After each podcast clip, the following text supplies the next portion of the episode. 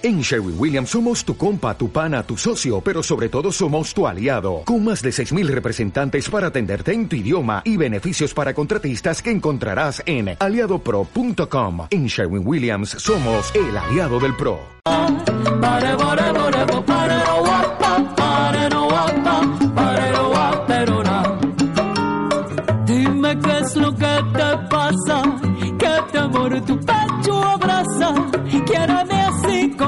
Así mi amor, como yo a ti. Si tú sabes que te adoro, que eres vida, mi tesoro, dime por qué no puedo yo tener tu gran querer, decídete a entregarme el corazón y así sabrás lo que es el amor.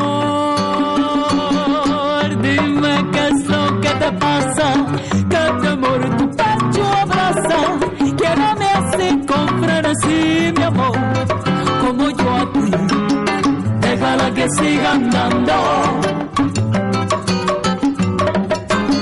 Déjala que siga andando. déjala que siga andando. Déjala que siga andando.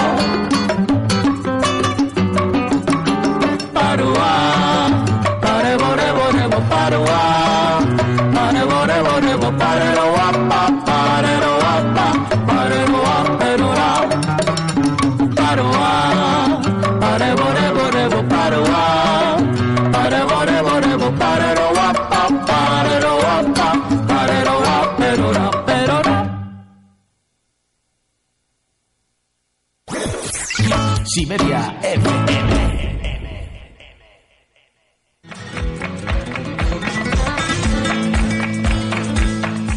Si te interesan los medios de comunicación, Si crees en el poder de la expresión, Si tienes algo importante que contar, si tienes algo interesante que decir, ten una experiencia de radio. Y después, si te atrae, puedes crear el proyecto de un programa de radio y emitirlo en directo. Si quieres, podrás crear y dirigir tu propio programa de radio. Ven a Siberia FM y ten una radio experiencia. además también tenemos talleres de radio los fines de semana. El sábado hacemos teoría y técnica y el domingo hacemos prácticas en directo. puedes contactar con nosotros en el teléfono 635 73 0089 o a través de internet en Siberia FM Victoria Gasteiz en Facebook o también a través de nuestro correo electrónico rsiberiafm@gmail.com. Anímate y participa con nosotros.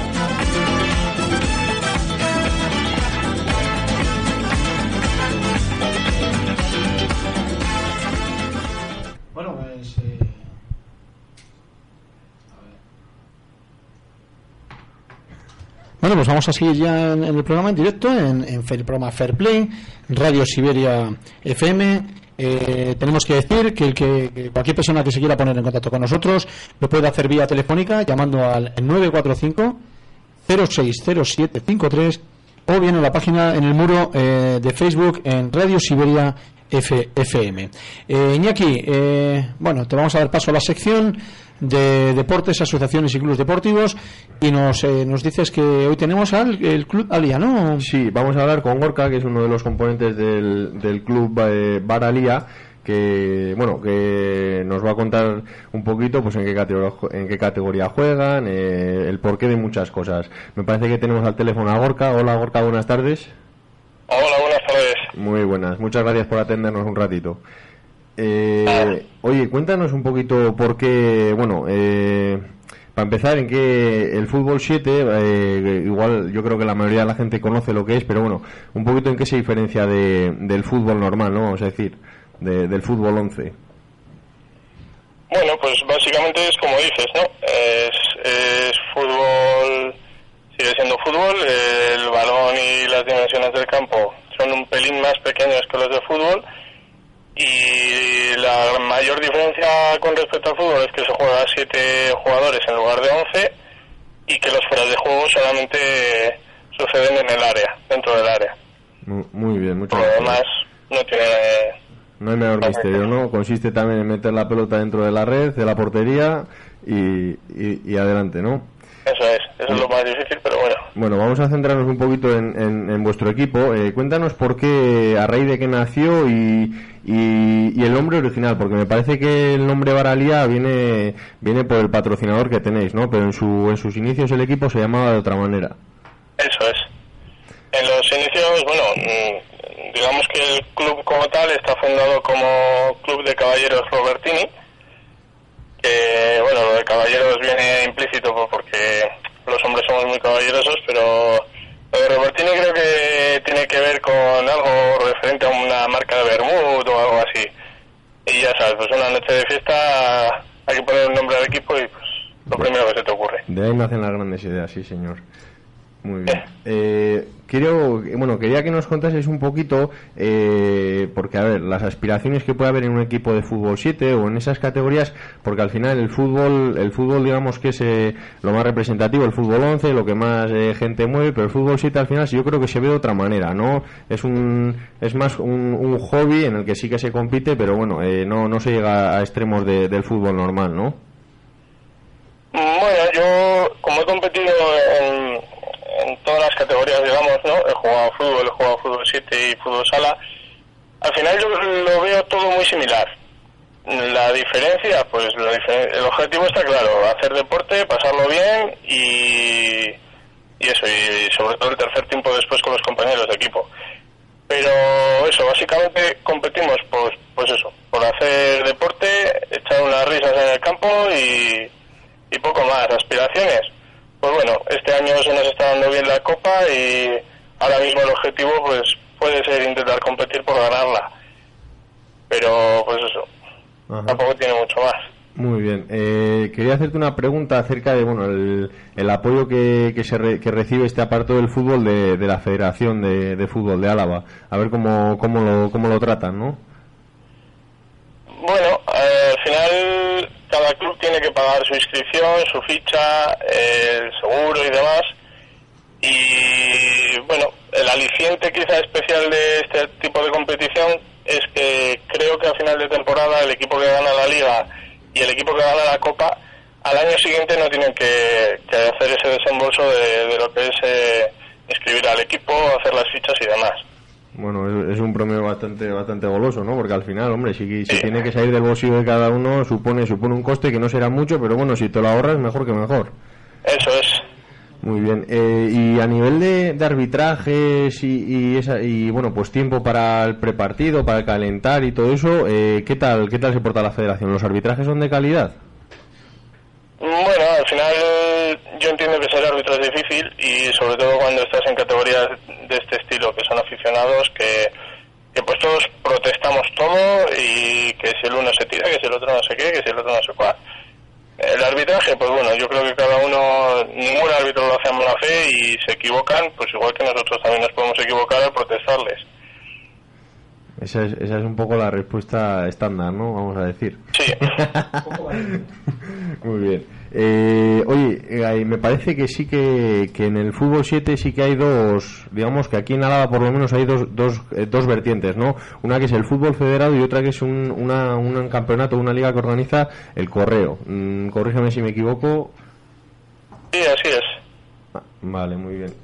Bueno, eh, la verdad es que son de dos hay que recordar que son dos competiciones totalmente diferentes.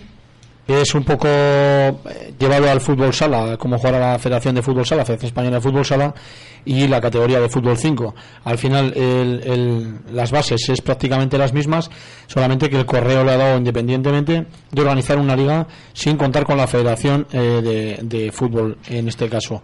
Eh, eh, Corca, ¿se puede, ¿sabes tú si se puede participar en la competición de fútbol 7 del Correo y la Federación de Fútbol 7, en la que participas tú? Yo creo que no se podría, o sea, que, que no se puede.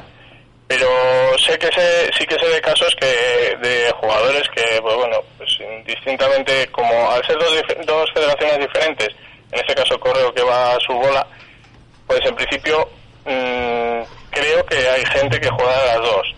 Ahora, tampoco te podría asegurar 100% si, si lo haces, si lo hacen o no. Bueno, claro, sí. Oscar. ¿Cómo, perdón? Sí, hola Gorka, buenas. Hola. Gorka, buenas. Eh, mira, me gustaría hacerte una pregunta. Eh, pues mm, yo junto con, con, con aquí los componentes del programa, pues desde hace varios años, eh, pues sí practicamos también este deporte. Y bueno, pues eh, acabas de decir, no te has mojado mucho en el tema de árbitros, que bueno, que por una parte me parece normal. Al final siempre hay que pensar que, que todo el mundo lo hace de buena fe.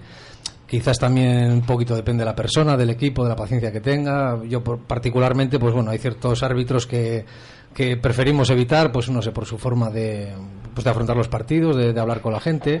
A mí hay una cosa que, que te ha preguntado Iñaki que me gustaría también un poquito a ver si estás de acuerdo conmigo. Yo pienso que, que entre partido y partido estamos de acuerdo que, que son muchos equipos los que jugamos, pero una cosa que no me parece bien, eh, que de partido a partido no, no, no hay un tiempo, un pequeño tiempo en el que el equipo que entra nuevo a jugar tenga tenga un pequeño tiempo para, para calentar y al final yo creo que aunque sea menor medida pues eh, todos somos de- deportistas ¿no? ¿no piensas un poco igual? Sí, yo estoy totalmente de acuerdo. El tema del calentamiento para mí es muy importante, sobre todo cuando ya llegamos a ciertas edades, que ya no somos tan elásticos como, como cuando teníamos 18 años. Y, y sí que es cierto que igual la, la federación debiera tener un poquito más en cuenta, pues eso, dejar un cuarto de hora, 20 minutos para hacer un calentamiento en condiciones. Al final se trata, pues eso, de hacer ejercicio y tal, pero sobre todo de no lesionarse.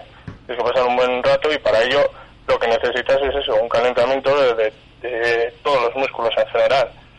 Y pues según termina un partido, empezar el otro, la verdad es que es bastante probable que alguno no haya calentado, el típico que siempre llega con el culo pelado y no llega a la hora y no le da tiempo de estirar un poquito y pues esas cosas sí que se notan.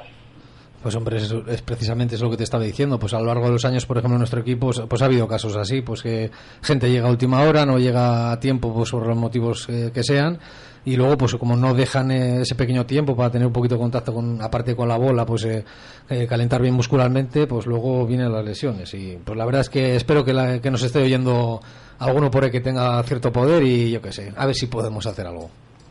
Además sería, importante, sobre todo, eh, que es por el bien y el, beneficio de uno mismo, ¿no? Eh, muchas veces eh, pensamos que, que el llegar pronto para calentar es, es algo que había que obviarlo y, y, y sobre todo que desde aquí hay que transmitir que la gente se tiene que concienciar de que eh, es muy importante esos minutos de, de estiramientos y de calentamiento. Iñaki, ¿querías comentar algo? Sí, bueno, nada, ya darle darle las gracias a, a Orca por habernos atendido y, y bueno, eh, decirle que me parece que entre unas cuantas jornadas nos, nos veremos las caras en, en el campo y que bueno, que a ver, que tendremos que ser caballeros todos y lo del Robertini pues para después del partido, para el tercer tiempo. Esper- esperamos ganaros porque, bueno, hay que recordar, va- vamos a decir a los señores oyentes, que eh, Oscar, tanto Iñaki como Oscar como yo, somos eh, miembros de un equipo eh, y estamos que jugando ahora mismo la misma competición que Orca y lo que dice Iñaki, ¿no? que, que dentro de unas jornadas nos vamos a enfrentar, segura, seguramente nos, eh, nos jugaremos en ese partido el entrar dentro de la final de la Copa y, y lo siento por ti, Orca, pero bueno, eh, te tocará vernos desde la grada. Bueno, yo espero que se dé el mismo resultado que la liga. Muy bien, Gorka, muchísimas gracias de verdad por habernos acompañado en este tiempo. Muchas gracias, Gorka. Gracias, Gorka. Y aquí tienes eh, los micrófonos abiertos para cuando lo desees, ¿de acuerdo? De acuerdo, muchísimas gracias. A ti. Y bueno, vamos a continuar. Eh, si queréis ponemos, antes de seguir, Oscar, eh, con la entrevista de, con Juan Antonio Gallego, eh, miembro de, de patinaje sobre hielo, que tiene una larga historia y, y nos viene muy bien documentado, además, por lo que estoy viendo. Tiene la mesa repleta de, de informes, de fotos de periódicos, de revistas. Eh, vamos a escuchar la segunda canción del grupo Guararey, eh, titulada No hago otra cosa que pensar en ti, que bueno, pues puede tener un, un- segundo sentido. Así que el que se dé o la que se dé por aludida, escuchamos la canción de Guararey, no hago otra cosa que pensar en ti. No hago otra cosa que pensar en ti, por halagarte y para que se sepa. Tome papel y lápiz y esparcí las prendas de tu amor sobre la mesa. Buscaba una canción y me perdí en un montón de palabras gastadas. No hago otra cosa que pensar en ti y no se me ocurre nada.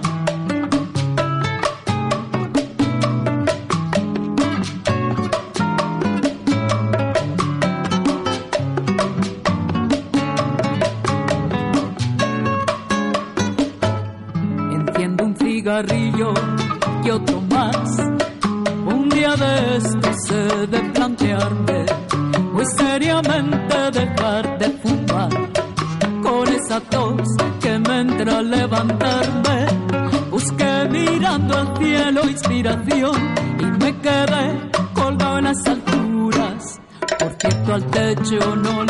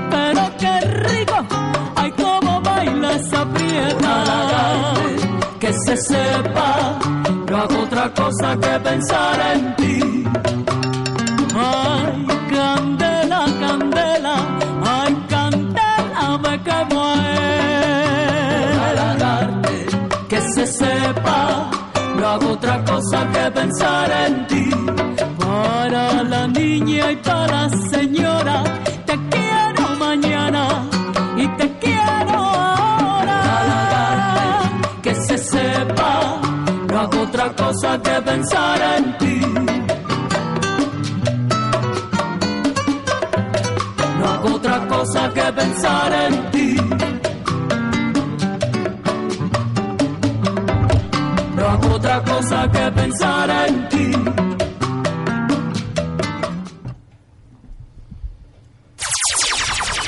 Estás escuchando la radio social y cultural de Vitoria Gasteiz. Siberia FM Somos otra radio. 91.8.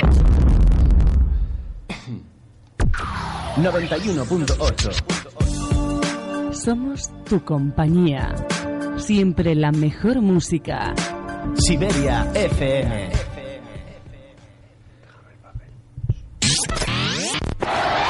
Siberia FM. Beste irrati bat gara. Laurogeita maika puntu sortxia. Gazteizko emisioia.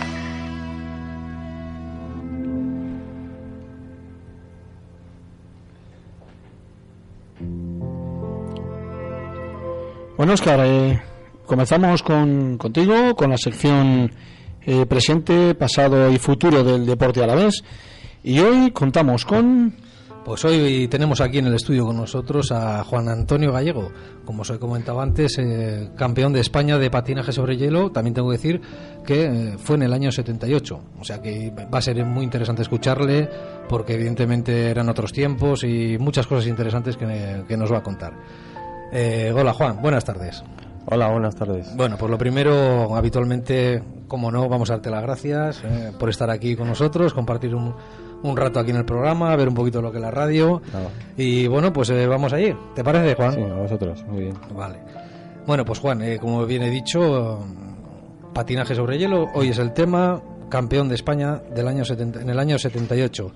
Bueno, pues eh, primero, siendo un deporte un poquito inusual, en el sentido de que, pues hombre, sobre todo hace bastantes años, pues más, quizás más que hoy, pues era más el, fútbol, baloncesto. Eh, pues cuéntanos cómo, cómo ha empezado tu, tu andadura en el mundo del patinaje.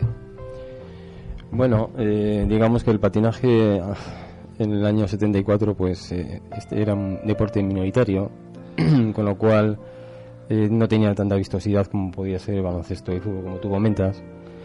Entonces, bueno, pues eh, no era tan llamativo, ¿no? Era más difícil, digamos, sobresalir y, entonces, bueno, era un poquito eh, lo que te comentaba, ¿no? Que, tienes que intentar eh, en un deporte meter muchas muchas horas y, sobre todo, bueno, implicarte mucho en él. Un deporte muy sacrificado comparado con otros deportes, ya que a- com- comparándolo con otros deportes, eh, para mí el patinaje está considerado como uno de los tres deportes más difíciles que hay en el mundo. De hecho, hay eh, mm, prensa deportiva que lo indica así. Por supuesto, yo estoy de acuerdo. Simplemente en campeonatos que podemos ver en la tele, pues bueno, aparte de, de- de la elegancia que pueden tener patinando, pues eh, hacen, vamos, hacen unas piruetas y una clase de acrobacias que, que la verdad, eh, yo por ejemplo, no me quiero poner ni, ni- Sí. ni en el lugar porque me, me rompería por todos lados. Pero bueno, eh, lo que te decía un poquito es, Sí. eh, quizás tú, tú con 16 años, eh, que es cuando empezaste a patinar, pues eh, me imagino que tus compañeros de, de la cuadrilla, pues eh, seguro que está, habría muchos jugando al fútbol, pues ¿cómo, ¿cómo fue? O sea, ¿a cuento de qué empezaste a patinar? Bueno, digamos que a mí de un principio, antes de patinaje, pues me, encantaba el baile. Yo de hecho iba a las discotecas muy a menudo, era mi época esa de John Travolta, la música esta famosa. Y bueno, eh, a raíz de ahí eh, nació en mí eh, lo que es el deporte y digamos que con el patinaje se transformó un poquito lo que es el baile, la velocidad y la plasticidad que da este deporte, ¿no? Que en otros deportes no, no, no la dan. O sea que tu afición por el baile hi- hi- hizo ¿no? Eh, probar el patinaje y, Exactamente. y viste, bueno, de hecho empezó a dar, a- a, no sé, se te daba bien y empezaste a, pues eso, eh, primero a nivel a nivel menos profesional, pues eh, Sí. competir, ciertas Sí. competiciones y luego pues eh, llegó ese, ese año mágico y álgido para ti, que fue el año 78 donde quedaste campeón Sí. de España. Sí, todavía recuerdo cuando empecé, pues bueno, pues que me acuerdo que mis padres me dieron dinero que, y me lo gastaba todo en la, en la pista de hielo, en, en ir todos los días, en hacer saltos, piruetas, eh, darme golpes. eh, y bueno, y al final empezamos a tener al siguiente año entrenadores, eh, en este caso fue Tan Antonio de Madrid, estuvimos un año con él. Luego un inglés vino con nosotros también, tal Basilio. Eh, estuve también dos o tres meses con Alison Smith en Jaca y la última incorporación fue con Lorna, que fue cuando ya es, es cuando ya competí a nivel poco ya más nacional, poco más fuerte, en el año 78. Eh, Juan, eh, respecto al patinaje de hoy en día, eh, echando la vista atrás, yo por ejemplo has traído aquí a- al programa unos recortes de, de periódico muy interesantes y yo antes de verlos eh, yo me imaginaba eh, pues eh, dado que era el año 78 y, y claro, evidentemente hay muchas más diferencias, eh, sobre todo en cuanto a equipamiento, de lo que pueda haber ahora, lo que había antes. Yo mi primera imagen era, te imaginaba eh, patinando, siempre te lo digo en plan cariñoso, Sí. pues eh, con unos pantalones de campana, pues, Sí. unas patillas, un tupé y un jersey de cuello alto. Y bueno, poco poco, poco me desencaminado, eh, la verdad. Comparando con a día de hoy, que, que tiene unos trajes que muy Sí, ceñidos, sí, aerodinámicos, sí, todo eso. Eh, respecto al patinaje de- de- del año 78, al patinaje que se puede ver hoy en día, digamos, eh, quizás tú que conoces eh, muy a fondo este mundo, ¿qué diferencias resaltarías más de, de ese patinaje que había en el año 78 al de hoy en día? ¿Dices a nivel técnico o...? Eh, Técnico, de todo. Eh, bueno, a nivel técnico, sobre todo, antes eh, se conseguían hacer dobles saltos, como podía ser el doble loot, doble, doble flip, eh, se podía hacer un axel, pero ahora actualmente eh, se están haciendo hasta triples y cuádruples. Entonces, en ese sentido, se ha avanzado mucho. El nivel de entrenamiento es muy alto y los entrenadores tienen un nivel alto también, con lo cual se consigue un nivel alto.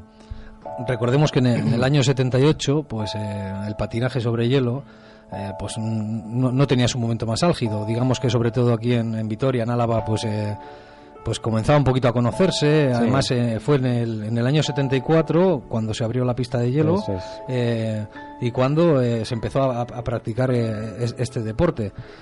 Pues entonces, con el paso de los años, digamos que, que tú con el paso de los años has seguido practicando el deporte, quizás a, a menos escala, en plan aficionado. Pero mi pregunta es, digamos, eh, teniendo en cuenta los datos que he dicho, que en el año 78 no era tan conocido y a día de hoy es mucho más profesional, tiene más medios, eh, ¿no hay una parte de ti que, que, que añoraría al decir, pues, joder, ¿cómo me hubiera gustado que, que me hubiera coincidido esa época a día de Claro. hoy? ¿Te- ¿Lo has Sí. pensado alguna vez? Hombre, claro. De hecho, Ahora prácticamente lo estoy practicando durante los fines de semana en eh, la pista que ahora del BAC, porque antes eh, estaba en la calle Logroño, la pista de Alavid, que se cerró, y sigo practicándolo ahora después de tantos años y claro, claro que añoro. Me gustaría tener ahora 16 años y empezar. De hecho, yo empecé con, con 16 años, que normalmente este, este deporte se requiere empezar con una edad muy temprana, desde los 9 y 10 años, para que se familiaricen eh, los, eh, los chicos a, a los patines y a partir de 13, 14 años pueden empezar a competir. Entonces ya con 15, 16 años tienen un nivel ya alto. Claro, y encima, pues lo que te estoy diciendo, la repercusión que tenía en el año 78 era mínima y a día de hoy, pues eh, fíjate, es- hay muchas competiciones de mucho prestigio, se mueve también mucho dinero, eh, pues quizás, eh, como te he comentado, pues te, te hubiera gustado, ¿no? Que hubiera pillado esa época a la, la de hoy, ¿no? Claro, lógicamente. Y luego en cuanto también eh, estamos hablando, pues eso, la gran diferencia que había de- del año 78 ahora, eh, tú que además eh, has conocido eh, los materiales que teníais en el año 78 y los que tú ves que, que hay ahora, t- ¿tanta diferencia hay de, de esos a los de Pues ahora? eh, mira, te puedo decir que los primeros patines que tuve yo fueron unos patines con cuero mm, bastante normal, no eran un elevado, más bien barato. Eh, mis segundos patines ya fueron un poquito mejores, pero tampoco eran lo que es ahora. De hecho, eh, tuve que ir a en la competición en, en Jaca cuando fui allí a, a entrenar con Alison Smith. Y me acuerdo que había un zapatero que, que lo que hacía era poner unos refuerzos en, dentro del patín para que tendría más resistencia y, y- y no se doblaría el patín. Cosa que los patines de ahora pues eh, tienen un- una dureza que es como si te pondrías una, una escayola. El primer mes lo pasas mal porque te roza todo, tienes eh, de dañar, daña todo el tobillo y demás. Y, bueno, los patines de ahora con los de antes desde luego no tienen nada que ver, las cuchillas y todo. Mm, Antes fuera de micros eh, me comentabas eh, pues que en, en tu época había una clase de, de acrobacias o saltos, no sé exactamente el, el término técnico para definirlo, Sí, sí. y quizás hoy en día, eh, evidentemente esos saltos y esas acrobacias, eh, digamos que son mucho más difíciles. Y mi pregunta es, eh, que haciendo un poquito una comparación al fútbol, que es, esa es mi, mi manera de pensar, yo creo que en el fútbol de hace 30 años, y, y a lo que voy yo es que me refiero a que tiene que ser algo genético según mi punto de vista hace 30 años los futbolistas eh, em, digo futbolistas digo en cuanto a más Sí. a más deportes Sí, sí. digamos que, que tenían eh, o sea que había men- no menos preparación sino que yo creo que genéticamente eran peores que ahora. Es decir eh, digamos que si tú ves partidos de, de los años 80 eh, no había regates que por ejemplo a día de hoy se hacen en el fútbol no o, o- o gestos técnicos. Y eso también pasaba eh, eso puedes decir que también pasaba del año 78 a ahora. Es decir que antes había menos que ahora. Eh, menos gestos técnicos que ahora. Es decir, ahora se hacen, al, al hacerse más gestos técnicos, ¿crees que puede ser por algo genético, como digo yo?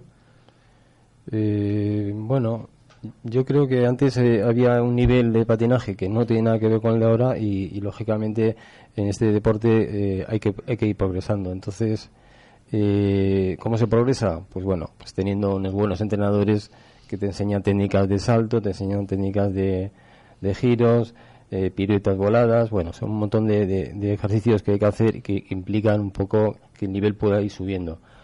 Eh, de hecho, es- eso es un poquito... ¿no? A día de hoy, eh, ¿cuántas horas le dedicas a- al patinaje? Ya en plan hobby, en plan afición, ¿cuántas horas? Nada, yo prácticamente ahora estoy como aficionado, eh, solo ir viernes, sábado y domingo una hora, con eso me es suficiente ahora mismo. No, pero lo que tengo que decir es que yo tengo la oportunidad de ver un vídeo de, de Juan eh, en, en la pista de, de hielo del BAC y la verdad es que yo me quedé sorprendido, muy sorprendido porque no me lo imaginaba. O sea, yo me imaginaba simplemente pues patinar con un poquito Sí, de destreza, sí. pero de repente te vi hacer ahí un doble mortal y medio, no sé Sí, cómo se llama, no- no una doble pirueta. La verdad es que me quedé me quedé bastante bastante sorprendido gratamente. Sí. Bueno, recuerdo saltos que antes hacía, digamos que todo la- el nivel de, de patinaje lo sigo sigo teniendo, no, los años no pasan en balde, pero Quien tuvo, retuvo, ¿no? La verdad es que sí, y luego pues eh, disfruto mucho patinando, es una manera de, de- de- de enfocar un poco el ejercicio físico y el baile, porque me encanta, de hecho, aparte de patinaje, eh, estoy practicando y recibiendo clases de, de baile, y bueno, pues es, es mi, mi manera un poco de ahora de seguir. pues, al final, como en todos los deportes, en todas las disciplinas, eh, se tenga la edad que se tenga, lo importante es de disfrutarlo mucho. Sí, sí.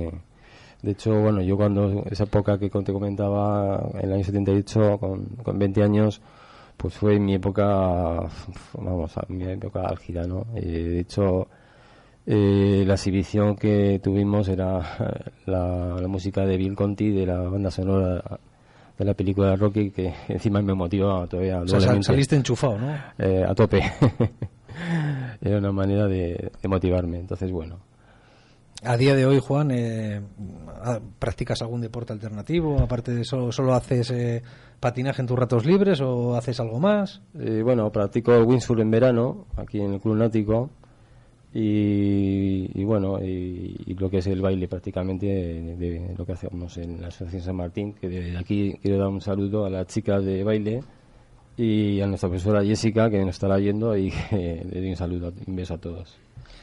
Bueno, eh, sí, dime. Digamos que desde aquí, desde el programa Fair Play, pues eh, Juan, te agradecemos mucho, la verdad, eh, tu compañía hoy aquí, eh, todo lo que nos ha, has compartido con nosotros. La verdad es que desde el año 78 aquí eh, pues han pasado muchos años, han cambiado muchas cosas, otras cosas siguen siguen igual, pero bueno, pues eh, te damos las gracias de verdad por compartir un rato con nosotros y acercarnos un poquito más eh, de cerca el mundo del patinaje sobre hielo. Muchas gracias, Juan. Pues a vosotros y daros la enhorabuena por el programa y que seguís así dando esta oportunidad a deportistas. Gracias, Juan.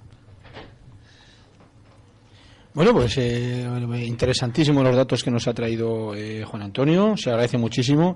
Sobre todo eh, es un placer, Juan, que cuando alguien viene a que sea entrevistado en, en, el estudio de Fair Play de Radio Siberia, que realmente venga como ha venido usted, ¿no? que ha venido totalmente documentado y se agradece muchísimo porque retrocedemos todos en esa época bueno pues viendo viendo los, eh, todos los tipos de cambios en, en, vestimentas en normativas y en todo y se agradece muchísimo. Hemos colgado ahora mismo una foto en, en el muro de Radio Siberia de, de, vuestra entrevista para el que lo quiera ver y, y, sobre todo por la documentación que nos ha traído eh, este este campeón que, que, da gusto que cuando viene alguien venga de esta manera y venga venga con toda la seriedad que se le quiere y que, y que sobre todo el oyente eh, disfrute recordando y sobre todo sabiendo un poco más de, del deporte que se habla. Así que yo también, muchísimas gracias por estar con nosotros. Gracias. Y bueno, vamos a escuchar también ahora una canción, una canción de, de Guararey, que es el que, el que realmente nos está amenizando las canciones de hoy. Vamos a escuchar ahora mismo la canción eh, Aitormena, y, luego leeremos un poquito lo que nos han mandado eh, la, Asociación de Federaciones. Eh, solo tenemos dos artículos, pero eh, puntualizarlos antes del debate. ¿De acuerdo? Entonces, escuchamos a Aitor Tema del grupo eh, Guararay y seguimos con Fair Play cuando son las 8.40 minutos.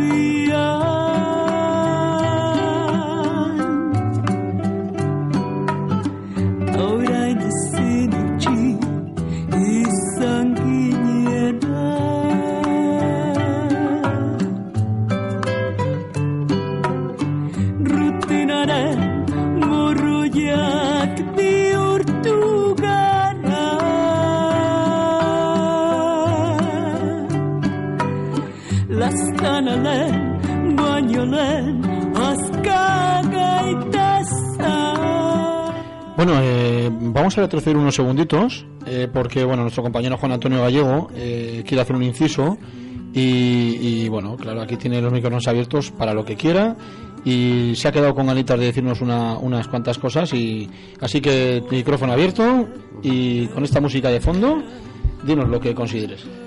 Sí, bueno, era antes quizá me he quedado un poco con las ganas de emitir saludos de cara a las chicas del baile, como ya, como ya he dicho. Eh, también me gustaría dar un saludo y ánimo a las chicas de la pista de hielo del BAT, que, tan, que suelo estar con ellas algunas veces entrenando, que se animen con los dobles y con los triples que pueden. eh, a Raquel, eh, y bueno, a todas las chicas en general. Y luego, pues, eh, pues nada, simplemente a la cuadrilla de, de de Club que también me estarán escuchando, que se animen también, que hay que ten, tenemos una, una chica que es que me, es medalla eh, olímpica en, en vela y que bueno que se anime, que ya sabe por qué pregunto por Jayone.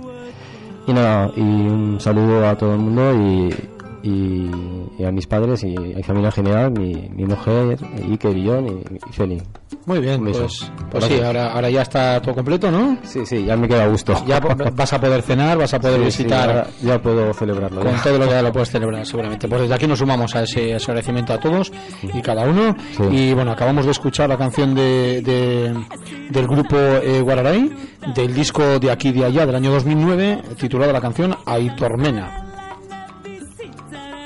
Nona Banyoran Maitialan banyolan Aska gaitasan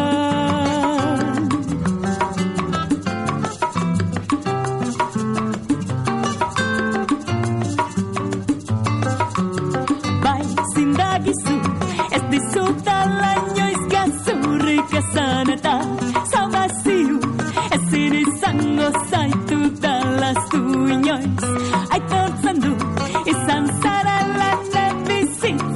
bizitzaren onena Baina oran maitia lehen baino lehen Azka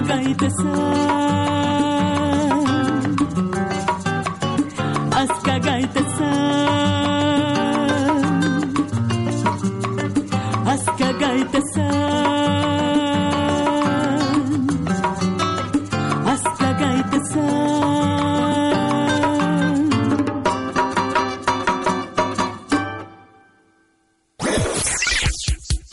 Siberia FM. 91.8 Siberia FM 91.8.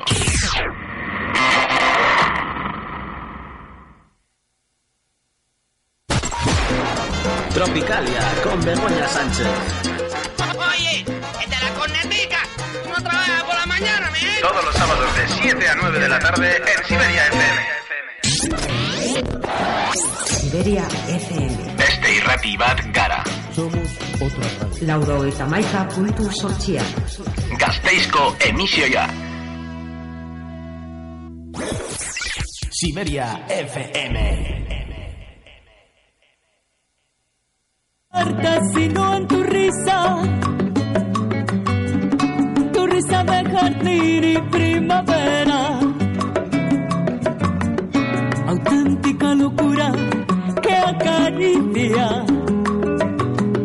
mi voluntad y acaba por tenerla. Qué manera de quedarte, qué manera. Qué manera de quedarte, qué manera. Qué manera de quedarte, qué manera. Bueno, y vamos a oír, eh, si en este caso tendría que estar eh, la voz femenina, la voz sensual del programa, pero eh, eh, le mandamos otro besito desde aquí, la vamos a mimar muchísimo hoy que está enferma, que de los el séptimo programa es el primero que nos ha faltado, que la gente seguro lo echará de menos, que todo el mundo nos preguntará qué le ha pasado, pero bueno, que no es nada, no es nada serio, que está en casita, que nos está escuchando, que le mandamos eh, muchísimos, muchísimos besos. Y bueno, tenía que estar ahora dándonos eh, la sección de asociación y federaciones deportivas y bueno, va a ser un servidor el que el que os va a nombrar hoy lo que nos ha llegado desde la desde la asociación. Bueno, vamos a comenzar eh, eh, en, hace unas semanas o dos semanas eh, dimos eh, una, que iba a haber una conferencia por la importancia del desfibrilador en el deporte. Hay que decir que por razones ajenas a las entidades organizadoras de la charla, la importancia del desfibrilador en el deporte se, ha- se han visto obligados a posponer dicha conferencia a otra fecha que se comunicará más adelante. Eh, a todas las personas interesadas en la misma, pues rogamos les disculpen esta cancelación y que desde aquí, desde los micrófonos de Fair Play y Radio Siberia, eh, diremos en los próximos programas eh, la fecha exacta para esa, esa conferencia de la importancia del desfibrilador en el deporte. Tu poca gota de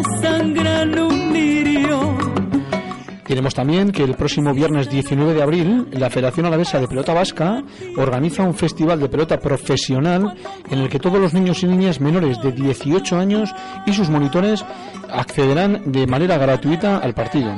Se celebrará en el frontón de Hogueta de Vitoria a partir de las 10 de la noche con los siguientes dos partidos. Eh, mano parejas dentro del 5 y medio, Titín tercero, Merino primero contra Ezcurdia y Peñagaricano. Buenos nombres para poder decirlos. Y hay que decir también que el segundo partido será la previa del campeonato individual de primera categoría entre Zubieta y Merino segundo.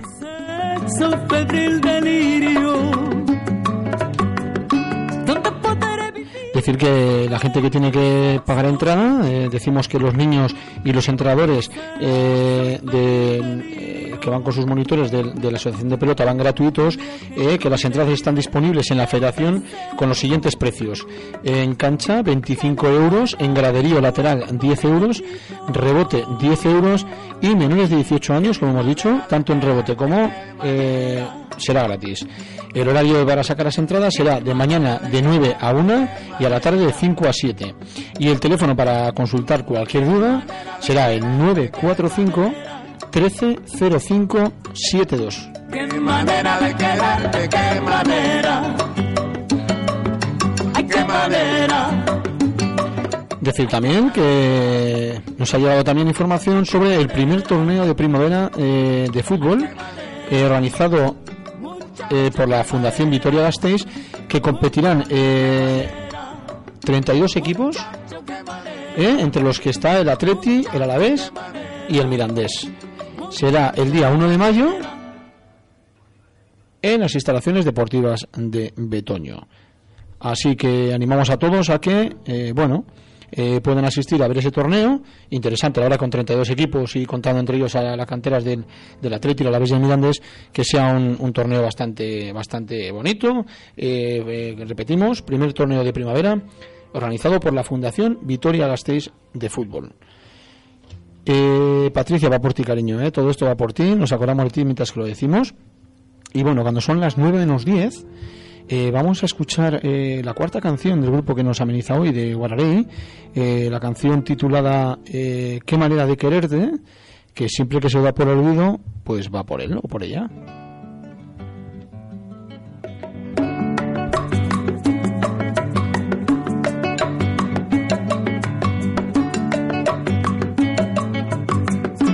Qué manera de quererte, qué manera.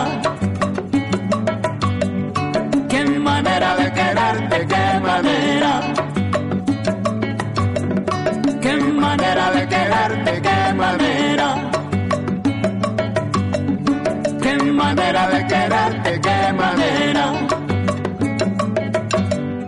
¿Dónde podré buscarte si no en tu risa de jardín y primavera. ¿Dónde podré buscarte si no en tu risa? Tu risa de jardín y primavera. Auténtica locura que acaricia mi voluntad y acaba por tenerla. manera de quedarte, qué manera. Qué manera de quedarte, qué manera. Qué manera de quedarte, qué manera. Qué manera de quedarte, qué manera. ¿Dónde podré soñarte si no en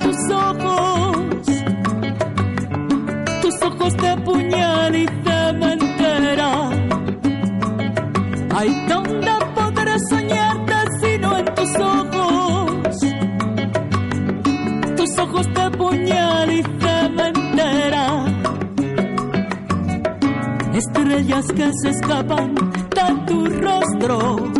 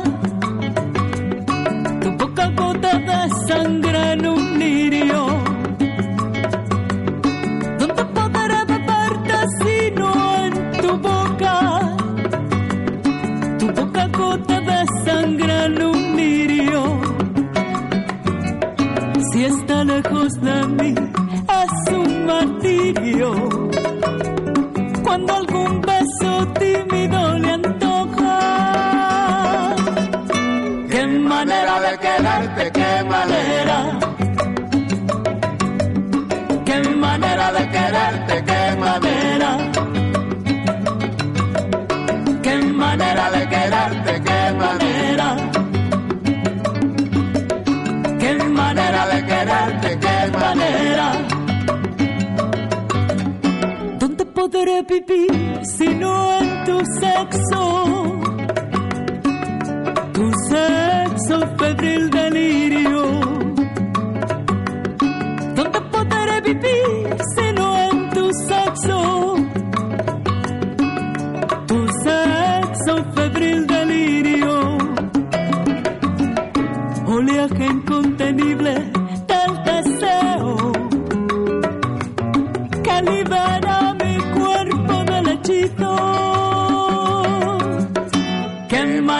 manera de quererte,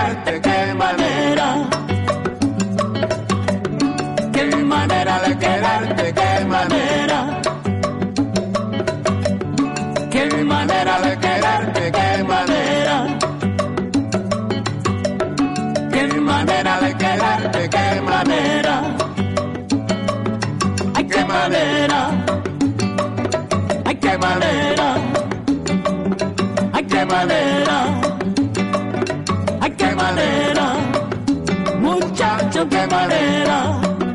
Muchacho, qué manera. Muchacho, qué manera. Muchacho, qué manera. Muchacho, qué manera.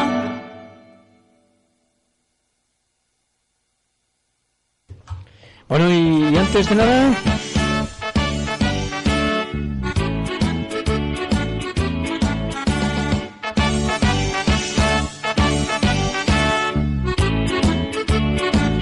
Queremos comenzar hoy antes del debate, queremos empezar dando mucha fuerza al equipo, al equipo de- del Vasconia, que mañana eh, tiene un partido súper importante, importantísimo en el, en el pabellón, en el pabellón de Fernando Buesa, que se juega el cuarto partido. Y bueno, tenemos a un aficionado, vamos a aprovechar que Juan Antonio Gallego, que nos ha acompañado en la sección de presente, pasado y futuro del deporte a la vez, es un gran aficionado del Vasconia. Y infórmanos qué es el que se juega mañana el equipo vitoriano. Sí. Hola. Sí. Bueno, mañana hay otro gran partido porque, bueno, con el que se vio ayer, se vio que, que parece que estaba todo en contra del Vasconia. El, todo el trío arbitral parece que se puso también de acuerdo. eh, pero gracias a, la gran defensa que, que hizo el el Vasconia, pues eh, pienso que se llevó el partido con todo mérito. Clave para el segundo partido, pues otra vez la defensa. Sin una buena defensa va a ser muy difícil superar a, este equipo CSK. Sí, la verdad es que es el cuarto partido. Recordemos que los dos primeros jugados en Moscú, en Rusia. El, el Cajalova recibió un, un, un gran apretón de orejas y que se devolvió el primer tirón de orejas en el día de ayer. Mañana cuarto partido, Iñaki, eh, ¿cómo lo ves tú? Pues yo creo que es fundamental lo que ha dicho Juan, la defensa y sobre todo el apoyo de la afición, que bueno, ahí estaremos para, para darlo todo y esperar que, que se juegue todo en el quinto partido y allá en Moscú ya se verá lo que pasa. 13.000 personas me parece que son las que va a haber mañana, o 14.000 personas, ¿no? Creo que 15.000. 15.000 las cuentas y nos los traes el próximo jueves. De acuerdo. Oscar. Pues para mí muy importante después de, como bien has dicho tú, esos dos varápalos eh, sufridos allí en Moscú, pues hombre, ganar ayer y sobre todo ganar de bien y con buena diferencia, pues hace que, que afrontemos el cuarto partido pues con muchas ganas y por lo menos saber qué pasa en el quinto, que tenemos que llegar a Moscú.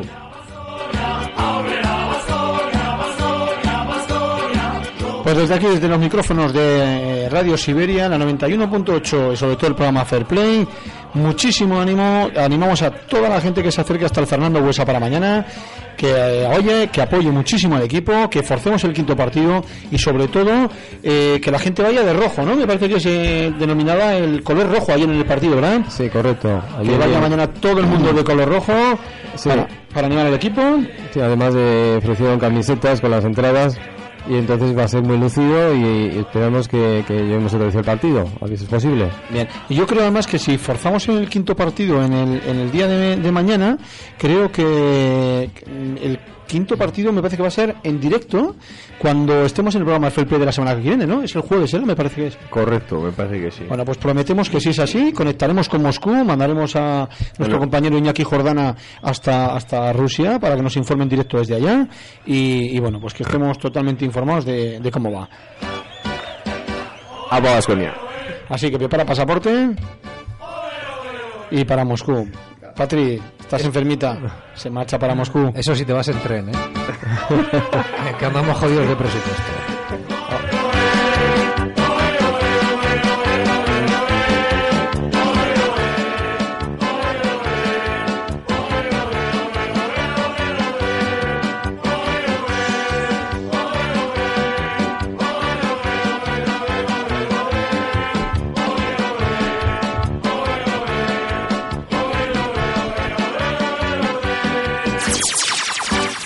Estás escuchando la radio social y cultural de Vitoria Gasteiz. Siberia FM Somos otra radio. 91.8.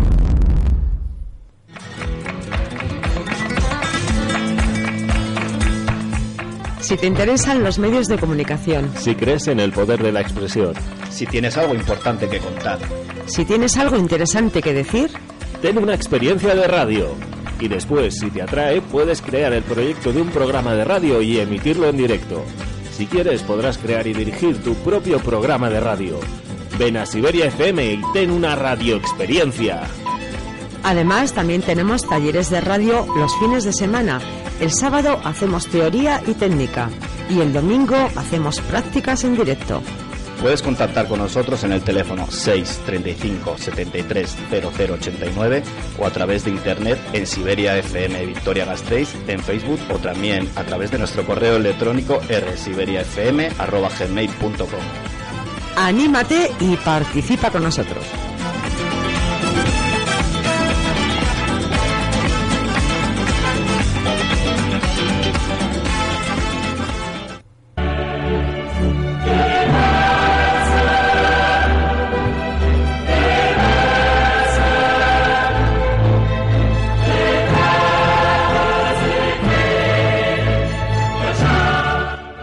Llega, llega el debate, el debate de la semana. Antes de, antes de nada, Iñaki, mira, eh, lo voy a parar, ¿vale? Eh, me gustaría que prestaríais mucha atención porque el himno de la Champions es del Barça. Eh, escuchémoslo, están, estén ustedes atentos, que lo voy a volver a poner y a ver si ustedes no oyen la palabra Barça. El Barça. Clarísimo, yo lo oigo también. Y con eso gané la el Champions. Barça. El Barça, el Barça, la Champions. ¿Te lo vamos a poner? No, no hace falta. Solo Yo por te- no oír cómo cantas. Te voy, a, mira, te voy a poner gratuitamente otra más para que lo escuches. porque Además se te están poniendo los pelos como escarpias, no digas que no. Vamos a escuchar. Está-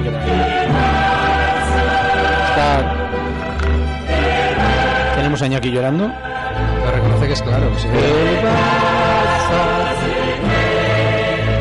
La Champions. Bueno, Floren, te, te doy un consejo. Juan va a clases de baile y tú debes ir a clases de canto, por favor. Urgentemente. Señores, señores, señores, para alguien uno siempre canta bien. Otra cosa es que no tengáis los oídos oportunos y hechos a, a mi cantar. Pero para alguien uno siempre canta bien. El autoengaño es una opción. También es verdad. Bueno, eh, señores, debate de la semana. Eh, vamos a decir, eh, debatiremos hoy Barça Madrid de la Champions, pero tenemos que decir, Oscar, que en próximas semanas eh, vamos a meter otro tipo de debates que no sean Barça Madrid y hemos hablado de meter. Pues sí, eh, ahora está un poquito el tema de actualidad eh, Champions, por eso estamos considerando hacer los debates eh, Barça-Madrid y, y los demás equipos. Pero bueno, un en cuanto acabe Champions, pues haremos debates de, de muchos temas. Eh, bueno, haremos de temas eh, que- no relacionados con el fútbol. No, pues- Eh, hemos puesto de acuerdo con micrófono cerrado que, Iñaki, el, el próximo debate cuando acabe la Champions va a ser. eh, muy bien, tú lo sabes muy bien. Real Sociedad Sí, Atleti. Eso me parece que es fútbol, Sí, Floren. es fútbol. Sí, no he dicho, va, después de acabar la Champions hablaremos de la sociedad de fútbol, de Atleti de fútbol, pero ya después meteremos debates de, de distintos de- deportes. Lo y- que queramos oportuno. Lo que queramos, muy bien puntualizado. Eh, por tanto, señores, eh, próxima semana, martes, Barça, Valle de Múnich, en Alemania. Miércoles, también en Alemania, creo que es. Sí, señor. Eh, eh, fue el único el único apartado del pronóstico que, que fallamos mi compañero Oscar y yo dicho, en que acertamos los emparejamientos y, y en qué orden se jugaba el Bayern Barça pero fallamos en el en el Borussia Madrid pero bueno yo sigo pensando que lo, cre- que creo que lo que va a ocurrir es está claro una final Barça Madrid o Madrid Barça vamos Bien. Yo he de decir que, que el equipo no, no creo que sea muy complicado. eh, para, la verdad que yo para mí es de los más flojos el Bayern, el, el Borussia Dortmund. sí en una semifinal de la Champions suele Pero- pasar que llegan equipos flojos sí tiene Sí, razón no, no, me refiero de los cuatro. Yo creo que es el más flojito.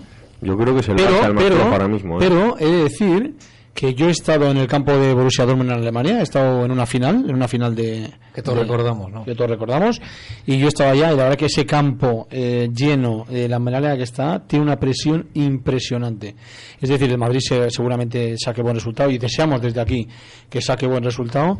eh, pero pero la presión que se vive en ese campo es muy muy muy muy muy mala para eh, eh, como, como tenga la opción el, el, el Borussia de aguantar un tiempo o de meter un gol y demás, yo no auguro eh, que el Madrid sea fácil el partido de allá. ¿eh?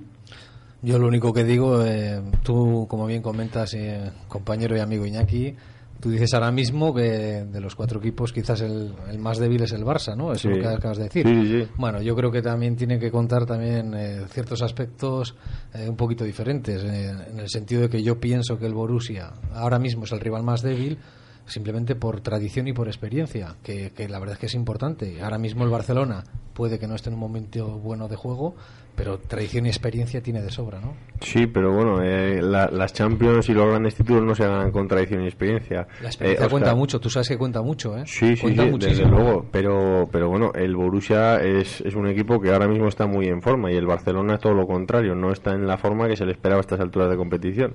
Entonces, pues bueno. Vale, eh, estoy de acuerdo, pero por mucho por mucho que se diga, el, el entrenador del Borussia Dortmund eh, ha hecho un guiño a, a quitarse un poquito la presión, diciendo evidentemente que el, que el Real Madrid era el favorito, que, que evidentemente ellos no estaban a su altura, que ellos ya hasta día de hoy todo lo que habían conseguido era vamos era un, era un logro muy importante para el club, para reseñar bastante importante, pero eh, date cuenta que el Borussia Dortmund, eh, con lo que te he dicho yo antes de tradición y experiencia, se mete en una semifinal de Champions y date cuenta que ellos, eh, quieras o no, van a sentir presión. Es una presión que por mucho que ellos se quieran quitar, los jugadores en el campo saben lo que se están jugando, saben que es un escaparate, vamos, en, la que, en lo que está viendo millones y millones de personas y yo creo que eso sí que es un poquito, va a partir un poquito con desventaja y eso no me lo tendrás que, no me lo negarás. No, de acuerdo, pero eh, recordemos que hace, me parece que 5 o 6 años el Barça tenía una Champions en sus vitrinas. Y, y llegó a semifinales eh, con inexperiencia, llegó a la final con inexperiencia y acabó ganando. Y, y en estos últimos 4 o 5 años me parece que lleva 3, que es la cuarta de su historia. ¿vale? Vale. Y cinco, cinco semifinales consecutivas. Muy bien, No, seis, semifinales- perdón, la- seis, seis, vale, pero las seis, semifinales me parece que no cuentan. Bueno, pero Entonces, dice- lo dice- que- no, no, hablamos de, Perdona, hablamos de la importancia, Iñaki, perdona, de ¿me jugar dejáis- seis semifinales consecutivas, sí. Perdona. Pues ahora ya no quiero. Vale, dice mucho también de un Hay que equipo, puntualizar, ¿no? Iñaki, hay que entender que aunque estemos en un debate, muchas veces hay que puntualizar y no es cortar, sino el, el intentar puntualizar en el momento ideal, ¿no? Que no se nos, que no se nos pase. Sigue, compañero. Bien, como, como comentaba, seis semifinales de la Champions, eh, bueno, bien, consecutivas, Mm, eh, sí, tiene importancia que en el aspecto de que el equipo sí durante el año está muy en forma, eh, llega llega la época la época dura y decisiva de, de la competición y, y se va para casa. Entonces, pues bueno, cosa que la pasa al Madrid también, ¿eh? hay que decirlo. Pero las semifinales yo eso lo borraría, porque no me parece ni- ningún argumento. Las Champions, como te decía Oscar, eh, hace seis años el Barça tenía una Champions, llegó eh, con inexperiencia y, la, y, ganó. Y en los últimos cinco años ha ganado tres Champions. O sea que es que el Borussia Dortmund puede hacer perfectamente lo mismo. ¿Quién te dice a ti que no llega, se funda el Madrid, llega a la final y o a Bayern o Barça le gana? Y, y Champions para el Borussia Dortmund. Yo, yo ahora mismo eh, te digo que pienso que el, rival más débil para mí es el Borussia y te estoy diciendo como culé que prefiero que pase el Madrid. Yo quiero ver una final Barça-Madrid. Desde luego. Como Sí, yo también, yo también, ¿eh? Como dije la semana pasada, es una final que tanto culés como merengues es la que todos queremos, todos la, la deseamos, pero Y también la la, que más tememos, tememos, la porque tememos. ganar, evidentemente, no hace falta decir las consecuencias que tiene, pero perder tampoco hace falta decir las consecuencias que tiene, ¿no? Va a traer mucha cola, Pero para bien o para mal. hay que ser valiente. Hombre, hay que vivirla, quién sabe si no lo podemos vivir nunca más. Por cierto, puntualicemos, antes de darle paso a, a nuestro compañero Juan Antonio, que también nos quiere eh, puntualizar alguna cosita sobre el debate, eh, hay que decir que la final es en Londres, ¿verdad? Sí. En, En Wembley, en el mítico Wembley. Eso, o sea, hay que decir que eh, de Selvas a Madrid, eh, recordamos a los oyentes que el programa Fair Play va en directo, viajará hasta Londres y que, bueno, yo creo que está claro quién va a ir a, como enviado especial. Viajará hasta Londres y nos quedaremos fuera del estadio. Yo eh, hay En un, bar, ¿no? hay, un- hay un bono como radio de Radio Siberia de Fair Play, hay un bono, hay que cubrirlo. Oscar, tú puedes, ¿no? Iñaki, ¿tú vas a poder? Yo voy, yo voy por libre. no Entonces eh, tendré que viajar como enviado especial, tres días en Londres, cubriendo todo solamente por el, el programa, por, el- por Fair Play. Y en el siguiente eh, programa contaros eh, la historia, os traeré fotografías, como ha venido documentado nuestro amigo Juan. ¿Ponemos bote ahora? o- No, luego ponemos. Vale, vale. Y enviamos. Eh, Juan, eh, Sí. ¿no- ¿nos quieres puntualizar alguna cosa de, del debate de- sobre Barça-Madrid? Hombre, eh, la verdad es que me encanta el pique sano que tenéis aquí entre Madrid y Barcelona. Sano a veces, es sano. a veces. bueno, pero se os ve con buen rollo y cada uno defendiendo un poco pues, sus, sus ideales, ¿no? Eh, yo de- soy más de, de baloncesto, pero en cuanto a fútbol, pues, lo que puedo decir es que veo al Madrid quizá un poquito más, más fuerte este año que el Barcelona, mm, en mi humilde opinión. Pero al Barcelona no hay que no hay que tirarle porque es un gran equipo y, y- y puede resurgir, ¿eh? O sea que son dos equipos con un potencial muy alto. Muchas gracias por el apoyo, Juan. Eh, como veníamos comentando desde hace semanas atrás, el Madrid ahora mismo está en mejor momento de forma. Eh, siempre, vamos, desde creo que desde octavos de final se le va achacando que siempre le ha tocado el, ro- el rival más débil, que, que está llegando a la final casi, vamos, pues según vosotros regaladamente, ¿no? O sea, porque Bueno, prácticamente. Ah, sí, muy bien. Que- creo que creo que eso que dices Oscar no lo piensas realmente. Y que, y que encima le va a tocar el, el- el rival más débil, le va a tocar en la final, ¿no? Pero el Barça, es que casualmente, tú. no, no, no, según vosotros. Vamos, si el, si el Madrid gana la final contra el Barça, me aseguro que ha sido algún regalo arbitral, o es que ha tenido suerte, o es que el fuera de juego ese que, que sí, que no sabemos toda la historia. Sabiendo tú la historia, no la sabemos todos. Efectivamente. Centrándome en, la- en las semifinales, Iñaki, te voy a hacer una pregunta. ¿eh? Eh, primera semifinal Bayern-Barça, eh, ¿cómo ves el emparejamiento y cuál crees que puede ser la clave? Eh, Iñaki, antes de contestar, perdona que te corte, si algún oyente quiere entrar en directo para dar su opinión, para decantarse por el Real Madrid o el Barcelona, o, o cualquiera de las opiniones, tanto de Iñaki, eh, de Óscar, de Juan o mías, hay que decir que eh, estamos en directo, cuando son ahora las 9 y 10, que el teléfono de Radio Siberia FM en la 91.8 es el 945 060753 y que cualquier oyente que quiera entrar puede hacerlo y directamente lo pasamos a eh, la llamada pasamos al estudio y le damos el, placer de, de que nos explique que se decante por quien quiera. Son micrófonos abiertos y totalmente liberales para explicar y decir lo que quieran. Así que Iñaki si ahora sí sí perdona que te corte Oscar Sinceramente, es lo que te, lo que te estaba preguntando Iñaki. Quiero que seas lo más objetivo que pueda ser y quiero que me digas, eh, aparte de cómo ves, eh, cómo ves esa semifinal Bayern-Barça, ¿cuál crees que puede ser la clave? Pues eh, vamos a ver, en el primer partido en Alemania yo creo que el, el Bayern sabe que el Barcelona en su campo es muy muy fuerte. Por tanto en Alemania van a salir me parece que, que, que al 200%. Eh, creo que intentarán sacar un buen resultado en Alemania para, para ir a Barcelona y, y poder mantener y poder mantener el tipo.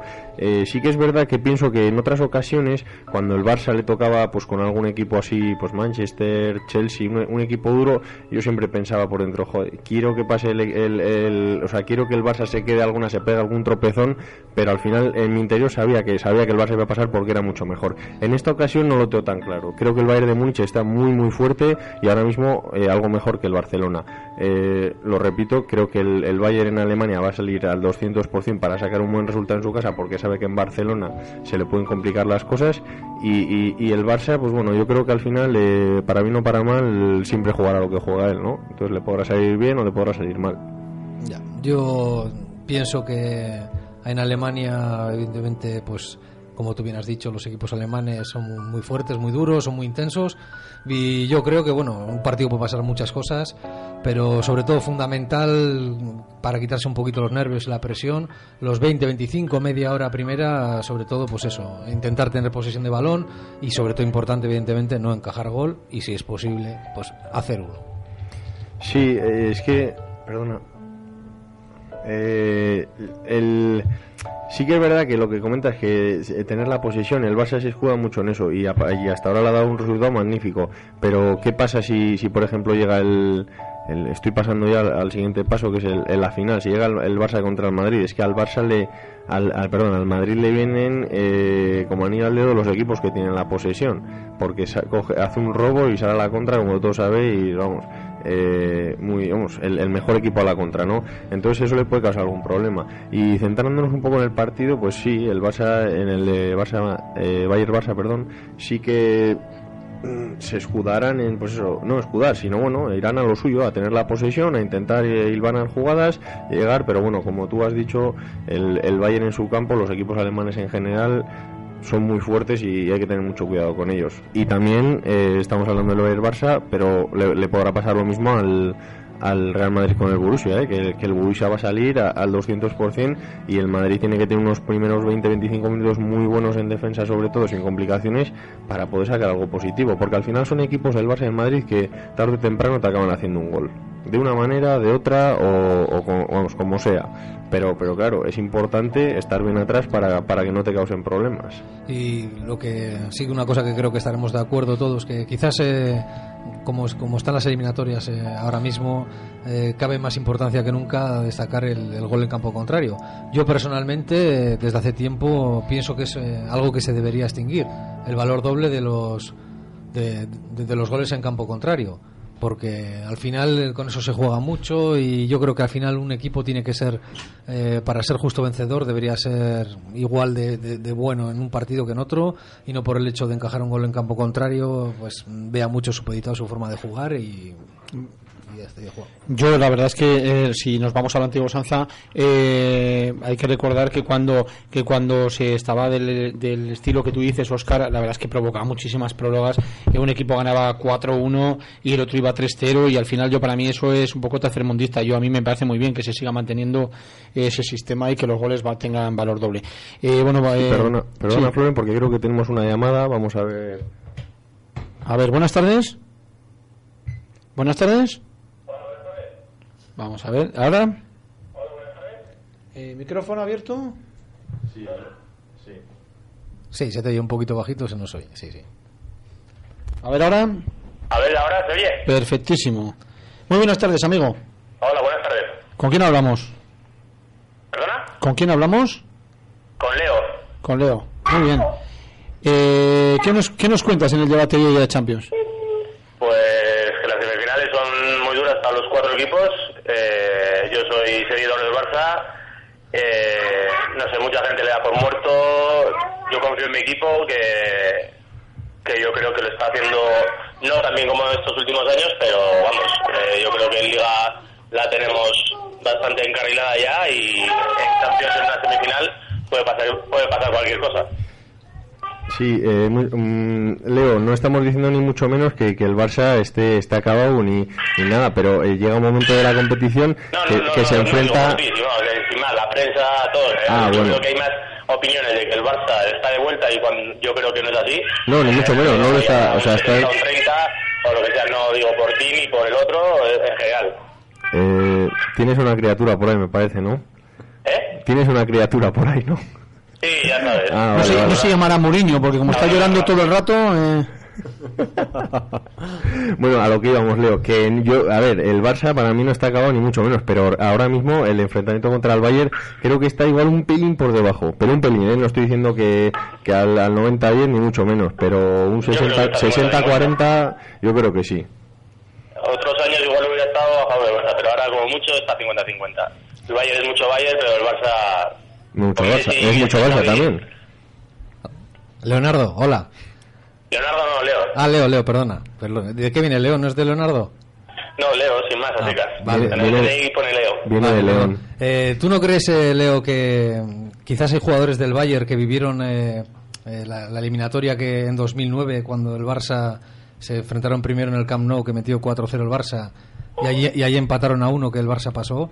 Eh, ¿Tú no crees que hay jugadores que, que pueden tener eso en recuerdo y que se pueden ver un poco afectados diciendo, joder, la que nos viene No, otra vez? ya han madurado, han pasado cuatro años y ya no, no sé, ya eh, Riveri es más hombre, no sé ahora mismo quién estaba más de la eh, es un veterano hecho y derecho, no sé quién estaba más hace cuatro años. Eh, ¿Y para el Borussia Real Madrid, ¿qué, qué es lo que prefieres? ¿Qué es lo que pronosticas? Hombre, por preferir, eh, mm, mientras esté el Barça en la final, lo que venga vendrá. No, pero Madrid, mójate, pues mójate. una final inédita que estará todo el mundo pendiente de ella, que es el Borussia. Es el igual el, el equipo ahora mismo que igual hace un juego más distinto con los jóvenes eh, alemanes. Pero bueno, eh, yo creo que es favorito el Madrid, pero bueno, ojo con el Borussia. Eh, Leo, eh, yo siempre he defendido, en, en todos los debates he defendido que para mí el equipo cuando sale a jugar una semifinal de Champions, un partido de cuartos o de la, o de la eliminatoria que sea... Eh, bajito y no te entiendo. A ver, ¿me oyes ahora mejor? Ahora mejor. Vale, yo siempre he defendido en, o en mi postura de que cuando uno juega una eliminatoria de, de Champions y sobre todo si es en, si es en semifinales, eh, siempre se habla de que ojalá toque el rival más, más eh, el mejor rival, el más suave. Sin embargo, yo siempre he defendido.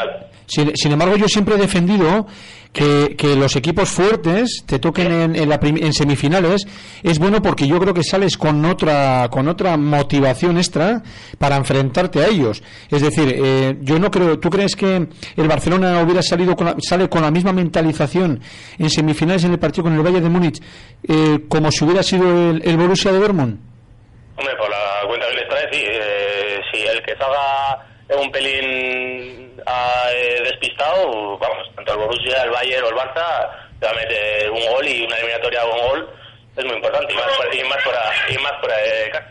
O sea que el Madrid, eh, en este caso contra Borussia, que digamos que es la cenicienta, que se ande con mucho cuidado, que vamos, que cualquiera de los que están le, se la puede liar. Y el. Sajín igual hasta tiene ganas. Y, y sobre marcha, si hablamos de marchas de un coche, eh, el Real Madrid, eh, bueno, pues está bien, es el mejor de los cuatro, estaría en la quinta marcha, pero tú no crees que eh, el, el Borussia de Dortmund, aunque sea demagogo, ¿eh? eh, bueno, pues tiene que meter alguna marcha más para enfrentarse al y eso es un, una extra de motivación a la hora de enfrentarse al Madrid y eso pueda beneficiar a ese equipo.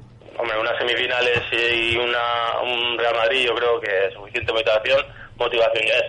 El entrenador yo creo que es inteligente, es un tío que yo creo que, que viene con sabia nueva, tipo Guardiola y así, o sea que motivación no le va a faltar ninguna. Y eso de que el Madrid, no sé, eh, vale, está bien, pero está a 13 puntos de liga, semifinales de Champions, está Cristiano Ronaldo muy bien, pero a partir de ahí, Xabi Alonso está en su, en su trabajo, eh, tampoco es que resalten mucho más. En defensa, bien, Barán eh, y poco más. No sé. Y Ramos me parece que también anda bastante bien, ¿no, Leo? Leo, te comentaba que Ramos me parece que bastante bien también, ¿no? ¿Perdona?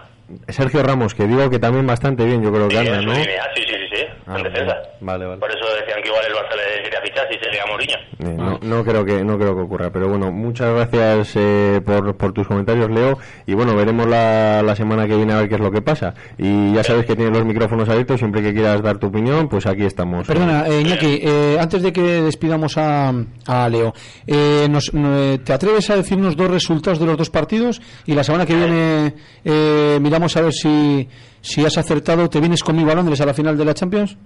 Mm, Mira, es una tentadora, vamos, pero nunca opino de resultado contra el Barça, ni a favor ni en contra. El No. Madrid eh, juegan primero en Dortmund, ¿no? Sí, primero en Dortmund. Miércoles. Pues eh, 2-1 va el Borussia. Para el Borussia. ¿Y del Barça? ¿No te has El dado? Barça no opino.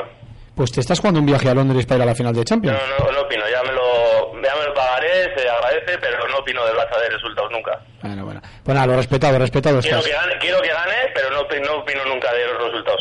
Ya, nunca bueno. diré 3-0, 4-1 o 1-4, nunca digo. Vale, pues muchísimas gracias, eh, Leo, por habernos llamado y... Un sal- bueno, perdona, un Sí. saludo a todos los que estáis formando este grupo de, de personas ahí en esa radio que lo estáis haciendo muy bien. Muchísimas gracias. Gracias, Muchas Leo. gracias. Un abrazo. Venga, hasta luego. Eh, compañeros, eh, yo creo que es hora de eh, coger papel y boli y eh, eh, antes de despedirnos para ir a la reseña deportiva de Iñaki Odrozola, eh, deberíamos de bueno eche- eche- poner las cartas en, encima de la mesa y diagnosticar eh, el resultado para la próxima martes eh, Bayern de Múnich Fútbol Club Barcelona Iñaki Eh, Bayern 2, Barça 0, Borussia 0, Real Madrid 3.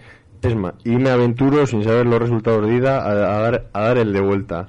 En el Camp Nou, eh, Barça 3, Bayern 0 y en el y en el Real Madrid Borussia, Real Madrid 2, eh, Borussia 0. ya danos la final Sí, eh, van a jugar el Barça como eh, local, el Real Madrid como visitante y va a ganar el Real Madrid por 0-23.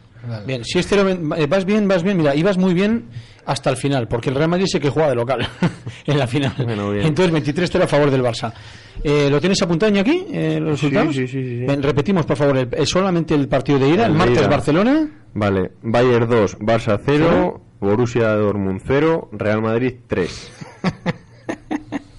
Óscar. ese, ese es el free play que me gusta. Apunta, apunta eh, el de Oscar, que tú ya has apuntado el tuyo nada más. Oscar. Eh, yo en primera eliminatoria Bayern-Barça, eh, 1-1 en, en Múnich, en Barcelona 5-1 a favor del Barça y eh, Borussia-Real Madrid eh, 0-0 en el partido de ida y en el partido de vuelta 0-1 ganando el Dortmund, gol en propia meta de Cristiano Ronaldo. Bien, eh, Juan. Eh, bueno, yo como soy un poquito más, como os he dicho antes, de baloncesto, pero bueno, me voy a mojar un poquito. Yo creo que el Borussia 1, eh, Madrid, Madrid 3 y luego el Barcelona 3, eh, Bayern 1. Muy bien. Eh, pues yo me voy a, a lanzar a la piscina, casi está sin agua. Apunta bien mi resultado, Iñaki. Apunta bien mi resultado, porque voy a dar los dos, además, como tú. Partido de martes. Eh, Bayern de Múnich, Barcelona. 1 a 3. Partido de miércoles. Borussia de Dortmund, Real Madrid. Empate a 2. Partidos de vuelta. El martes. eh, bueno, vamos, vamos a ir en el orden del Barcelona. Barcelona 4. Bayern 0. Y Real Madrid 1. Borussia Dortmund 2. No os lo creéis ni vosotros, más. es todo opinable. Así opinable. Así que no voy a decir la final porque como no va a pasar el Madrid la final, pues no, no está. Eh, señores, eh, hasta aquí el debate, como hemos dicho antes. Eh, vamos a tener eh, próxima semana, la semana que viene acabaremos con la Champions ya. Haremos un día un especial de la final de Champions. Si es Barça-Madrid, Iñaki, Oscar, si os parece bien. Sí, sí, perfecto. ¿Eh? Y, y bueno, eh, ya hablaremos después de otros deportes eh, y pues intentaremos eh, meter alguna sección más de, distintos eh, deportes, como, como digo. Y señores, eh, hasta aquí el debate de la semana. Vamos a escuchar por último la canción Espuma y Arena de Guaralabey y acabaremos con la reseña de Iñaki Odriozola. Escuchamos por tanto Espuma y Arena.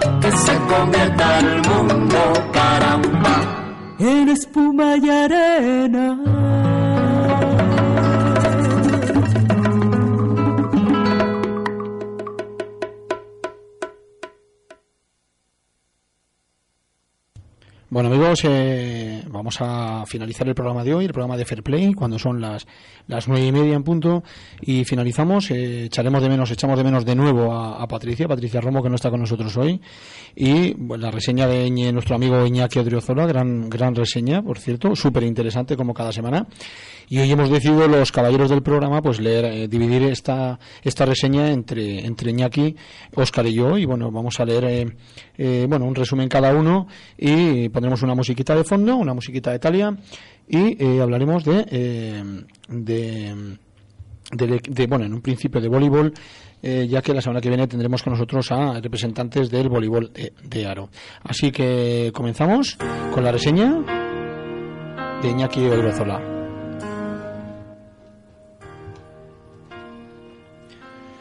Queremos traer hoy a la sección de Fair Play de Radio Siberia un deporte también minoritario en nuestra provincia, pero no por ese carente de practicantes y de gran belleza en su ejecución.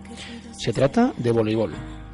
El juego de voleibol nace a finales del siglo XIX en Massachusetts, Estados Unidos, de la idea de un profesor de educación física llamado William George Morgan, tratándonos, en principio de un juego de interior por equipos con alguna semejanza al tenis. Posteriormente surgen algunos cambios, al revisarse a principios del siglo XX algunas de las reglas iniciales concernientes a las dimensiones del campo y del balón, limitándose también el, número de jugadores a seis por equipo y se incorporan las rotaciones en los saques. Unos años después, allá por el año 1922, se regula el número de toques, se limita el ataque de los tagueros y se establecen los dos puntos de diferencia para la obtención del set. Pero no acaba aquí la modificaciones a la idea inicial y los partidos de voleibol que disfrutamos en la actualidad han recogido otros cambios muy recientes en la búsqueda permanente de un juego más vistoso si cabe. En el año 1988 se introduce la figura del jugador líbero. En el año 2000, otra modificación importante es la referida a la duración de los encuentros, que anteriormente mantenían la eh, exigencia del saque para puntuar y así a partir de este momento se puede ganar el punto y saque en la misma jugada. También se permitió que el balón tocase el borde de la red siempre que acabe pasando al campo contrario.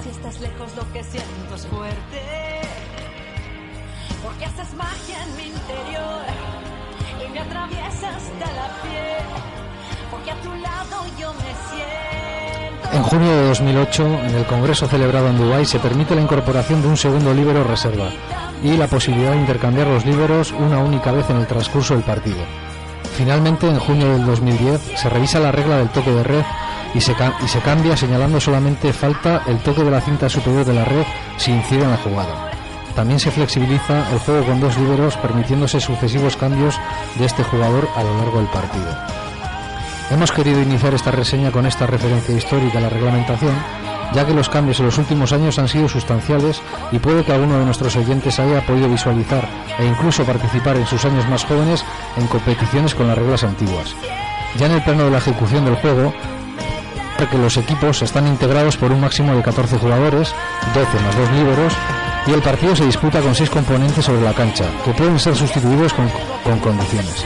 De estos, 3 integran la línea delantera en misiones de ataque y otros 3 se colocan detrás con misiones defensivas. Cada miembro del equipo se identifica con un número y uno de ellos será el capitán que portará una banda visible debajo de su número. Los dos líberos no pueden asumir el rol de capitán y vestirán una indumentaria con colores distintos a los oficiales del equipo. La cancha en la que se juega al voleibol es un rectángulo de 18 metros de largo por 9 metros de ancho, dividida en su línea central por una red que, se separa los, que separa los dos equipos. Existe una zona, una zona libre en el exterior de la pista, en la que también se puede desarrollar el juego, a condición que el balón no toque el suelo ni ningún otro elemento. La dimensión mínima de esta zona libre debe ser de al menos 3 metros, aumentándose en función del nivel de la competición.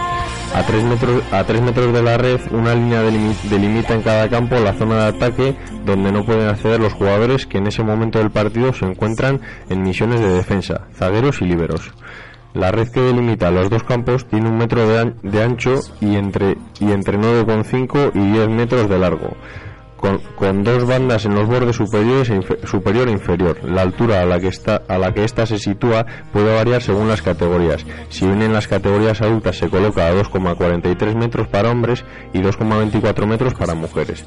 El balón es esférico y flexible, contando con un perímetro de entre 65 y 67 centímetros y un peso de entre 260 y 280 gramos. Los partidos, al igual que en el tenis, se pueden jugar en 3, 4 o 5 sets, ganándose al mejor de 5. Pero en el momento que un equipo acumula 3 sets gana- ganados, logra el triunfo dándose por, por concluido el encuentro. Los sets se juegan a 25 puntos, pero con una ventaja de, de 2, salvo en el supuesto de tener que jugar el quinto set de desempate, que se peleará a 15 puntos. Los campos se sortearán antes del partido, así como el saque inicial. En cada set se produce un cambio de campo y se van alternando el primer saque. De ser necesario jugar el quinto set de desempate, se procede a un nuevo sorteo del saque y se realiza un cambio de campo cuando uno de los dos equipos obtiene 8 puntos.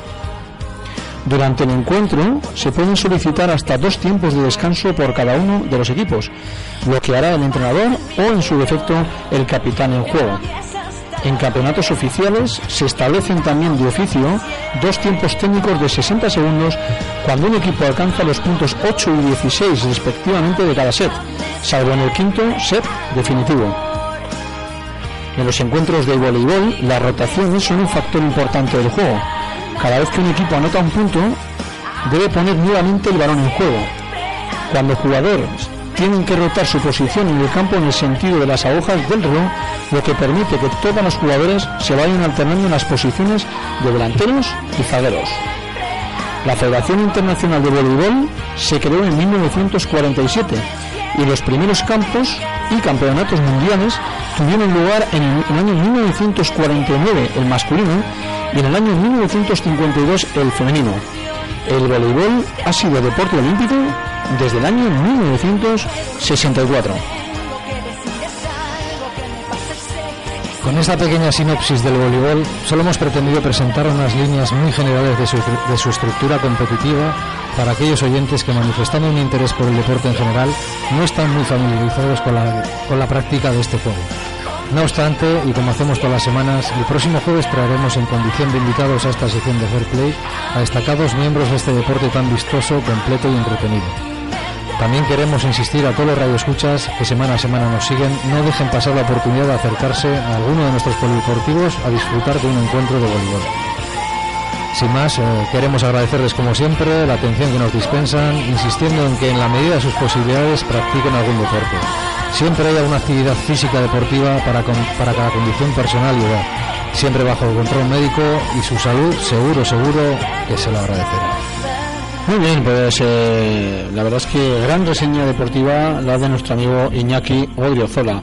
Y un Iñaki que la semana pasada eh, tuvimos, le, le extrañamos bastante y bueno, que esta semana ha vuelto con nosotros dejándonos la verdad que un- unas reseñas bastante, bastante informativas, bastante completas eh, a nivel técnico y táctico y bueno, que esperamos que la semana que viene eh, nos vuelva, nos vuelva con una nueva reseña deportiva. Amigos, hasta aquí el séptimo programa, Oscar. Pues sí, hora de la despedida, séptimo programa. Bueno, emplazaros a todos para el próximo jueves.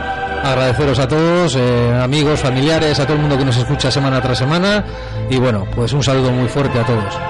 Eh, sí, eh, la semana que viene nos vemos con, con más, más deportes nuevos para conocer un poquito más de, diferentes modalidades. Y bueno, quería mandar en, en especial un beso a la, a la princesa del equipo de Fair Play, Patricia, que le hemos echado mucho de menos. Y, también hacer alusión a, a una oyente que, que nos escucha todas las semanas, que es Luisa, mi suegra, mandarle también un fuerte beso desde aquí. Bien, eh, agradecer también eh, a, a Juan que ha estado con nosotros, que nos ha acompañado durante eh, todo el programa. Eh, Juan, muchísimas gracias.